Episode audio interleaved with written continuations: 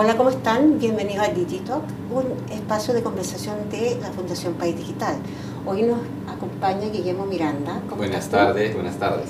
Él es, eh, él es vicepresidente global de responsabilidad corporativa de IBM.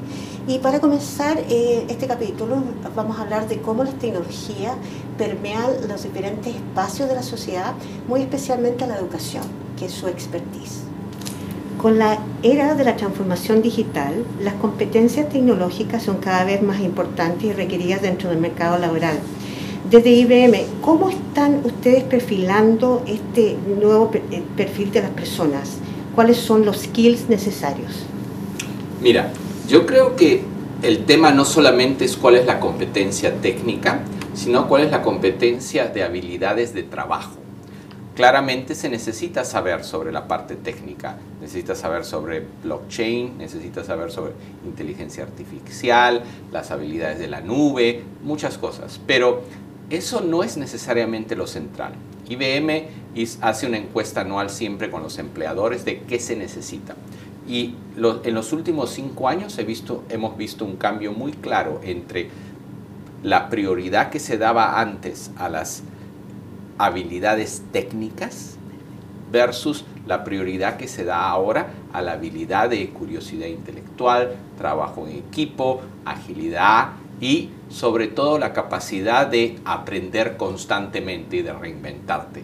En un contexto en que la tecnología avanza y cambia tan rápidamente, no tiene sentido volverte un especialista profundamente en algo que va a cambiar y evolucionar. Entonces, vemos que el panorama está acelerándose y lo que tenemos que estar es alerta y ágiles para el futuro.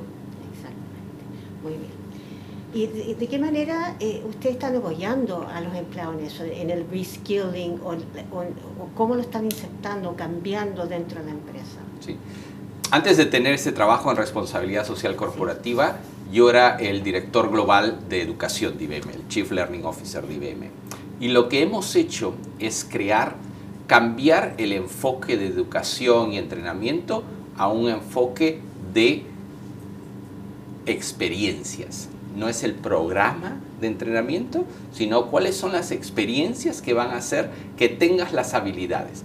Hemos cambiado todo el enfoque, hemos tomado mucho una página de digital marketing y personalizado y creado multichannel y multimedia. Entonces, en ese contexto, aprender algo nuevo no depende de que vaya dos días a una clase, depende de que sea capaz de tener una experiencia de los últimos seis meses, donde va a haber algo de contenido, algo de práctica real, algo de coaching, de mentoring, algo de trabajo en equipo, algo de enseñanza online, digital.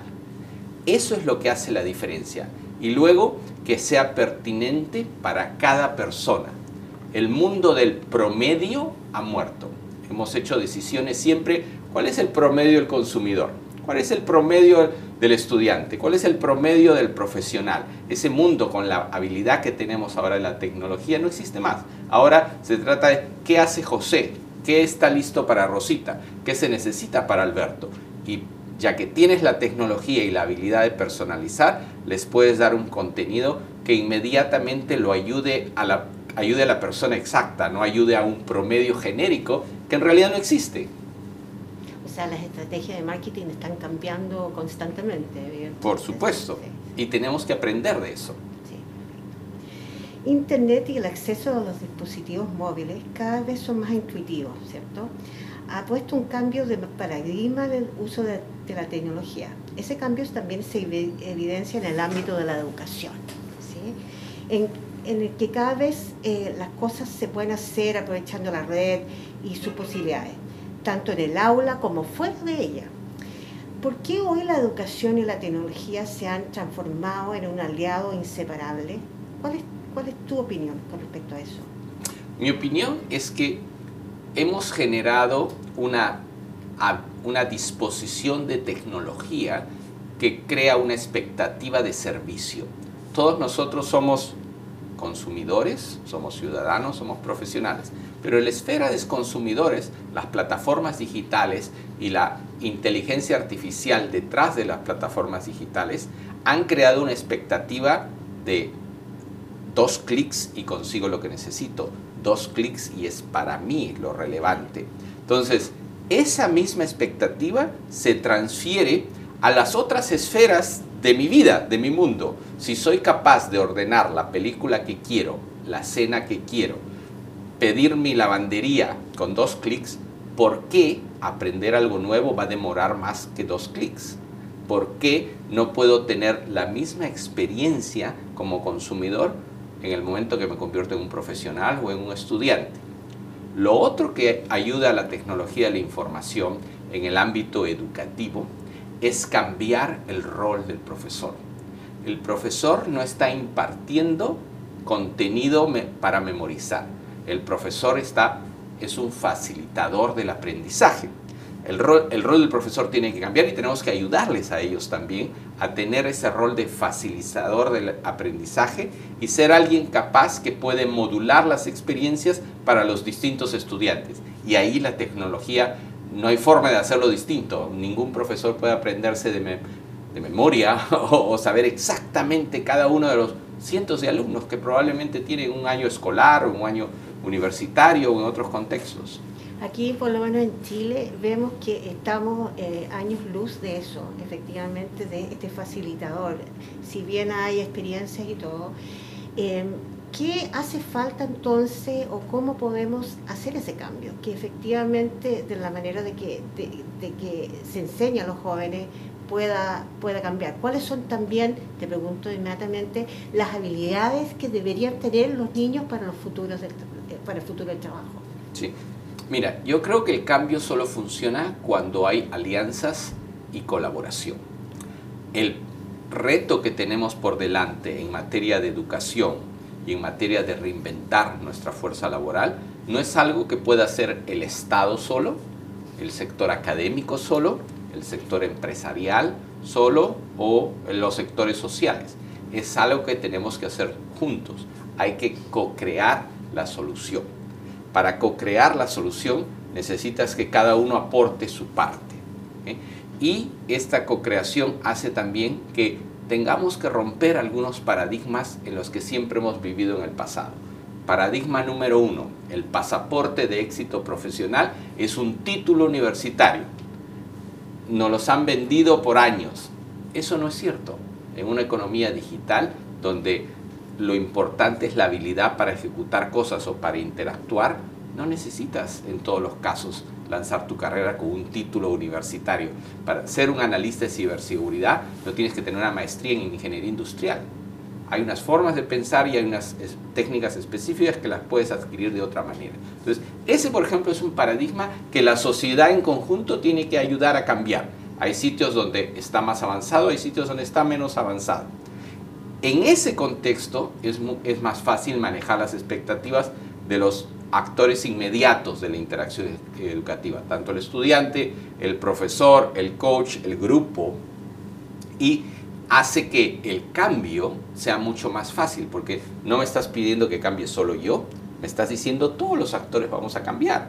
Es, es mucho más aceptable, es mucho más razonable y además he sido parte del diseño de la solución. Perfecto. no, no te he contestado la parte de qué habilidades se necesitan para el futuro. Si es que hay que definir dos o tres habilidades, yo te diría, la primera es curiosidad. La curiosidad ayuda a descubrir nuevas cosas. ser intuitivamente curioso es súper importante.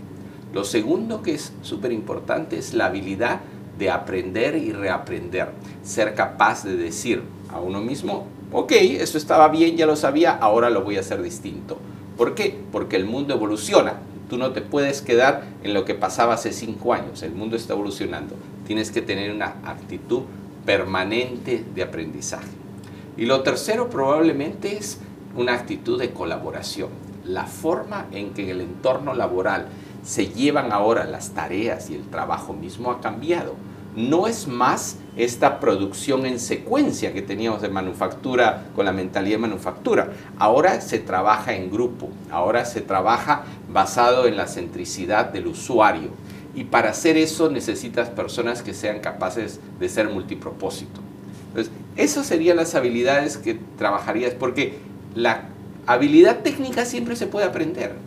Perfecto. Y para, para, finalizar, me llama mucho, mucho la atención que dijeras que no es necesario un, un título profesional quizás para algunas de las carreras, pero efectivamente es necesario que eh, que las personas estén constantemente estudiando, long time learning, eh, que estén eh, a, cada rato buscando qué viene mañana. ¿Cómo, ves tú y visualizas tú esa, esa área? Mira, te voy a dar un ejemplo súper concreto basado en demografía. Todas las personas en general, cualquier niño que haya nacido en un país de la OSD, y Chile es miembro de la OSD, en los últimos dos o tres años, en la mayoría de los casos va a tener una expectativa de vida de 100 años. Entonces el modelo tradicional de hace del pasado es estudio, trabajo y me jubilo. Y pasaba en un entorno de 30, 40 años. Pero imagínate, yo soy un abogado. Imagínate lo aburrido que podría ser ser abogado por 100 años. Entonces, la actitud de aprendizaje permanente viene con esta capacidad de reinventarse y con nuevos paradigmas de lo que va a ser los, el parámetro de vida personal, vida social, vida profesional. Vamos a tener varias profesiones en nuestra vida, varias ocupaciones, varios probablemente periodos de estudio, periodos de trabajo, periodos de ocio, que se van a alternar de una manera distinta que esto que nos metieron en los 40 o 50 trabajas, estudias, trabajas y, y te retiras. Perfecto, muchas gracias. Muchas gracias también.